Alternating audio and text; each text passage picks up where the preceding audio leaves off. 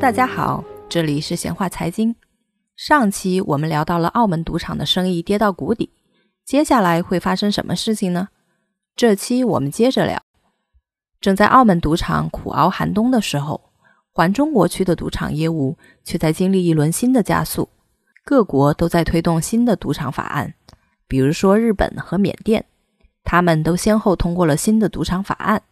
光是东南亚和东亚，一共就有十三个国家和地区，在一百二十多个城市开设了三百多个赌场。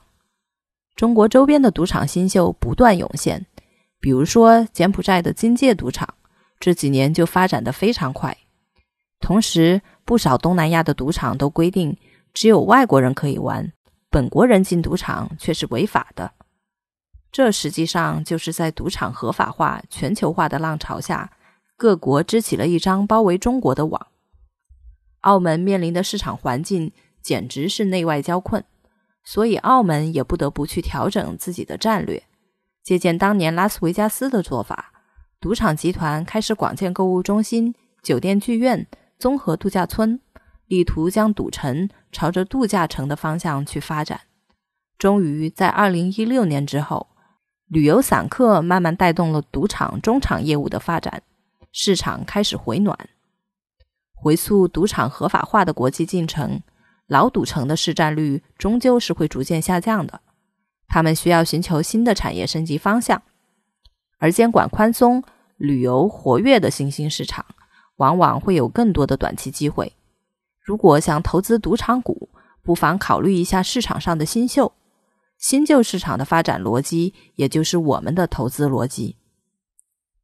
从本质上来讲，赌博不是生产，不增加社会财富，财富的流动充其量只是一个零和游戏。但是有效的管理赌场，却能够获得可观的税收，解决就业，实现发达地区对不发达地区的经济补偿。因此。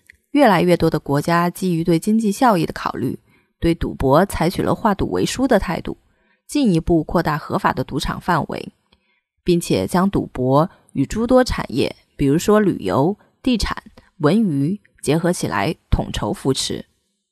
与此同时，大家熟悉的一些市场主体，比如说券商、股票交易所，从某种程度上来讲，也是赌场形态的一种演进。当然，需要说明的是，买卖股票并非单纯的赌博，股票背后的企业一直在创造价值，而股民的每一笔出资都是支持了实体。赌博的历史由来已久，从蒙昧的文明时期，远古的先民就会通过摇卦、占卜、抽签的方式来探究无法预知的未来，这其实就是赌博的最初原型。人类沉迷赌博。正是因为它让我们跟命运当面抗衡，这种能够与命运抗争、祈祷、挑战和证实的游戏，越来越让人沉迷。这种具备成瘾性质的商业模式，显然是一门好生意。聊嗨了赌场的生意，懂得了背后的逻辑，度量管理好风险，一切冒险的行为才有成功的可能性。最后，意图君有一句心诀送给大家。小赌怡情，大赌伤身；十赌九诈，不赌为赢。欢迎关注“闲话财经”在微信的同名公众号，一同了解好玩的财经话题，探秘新金融。我们下期见。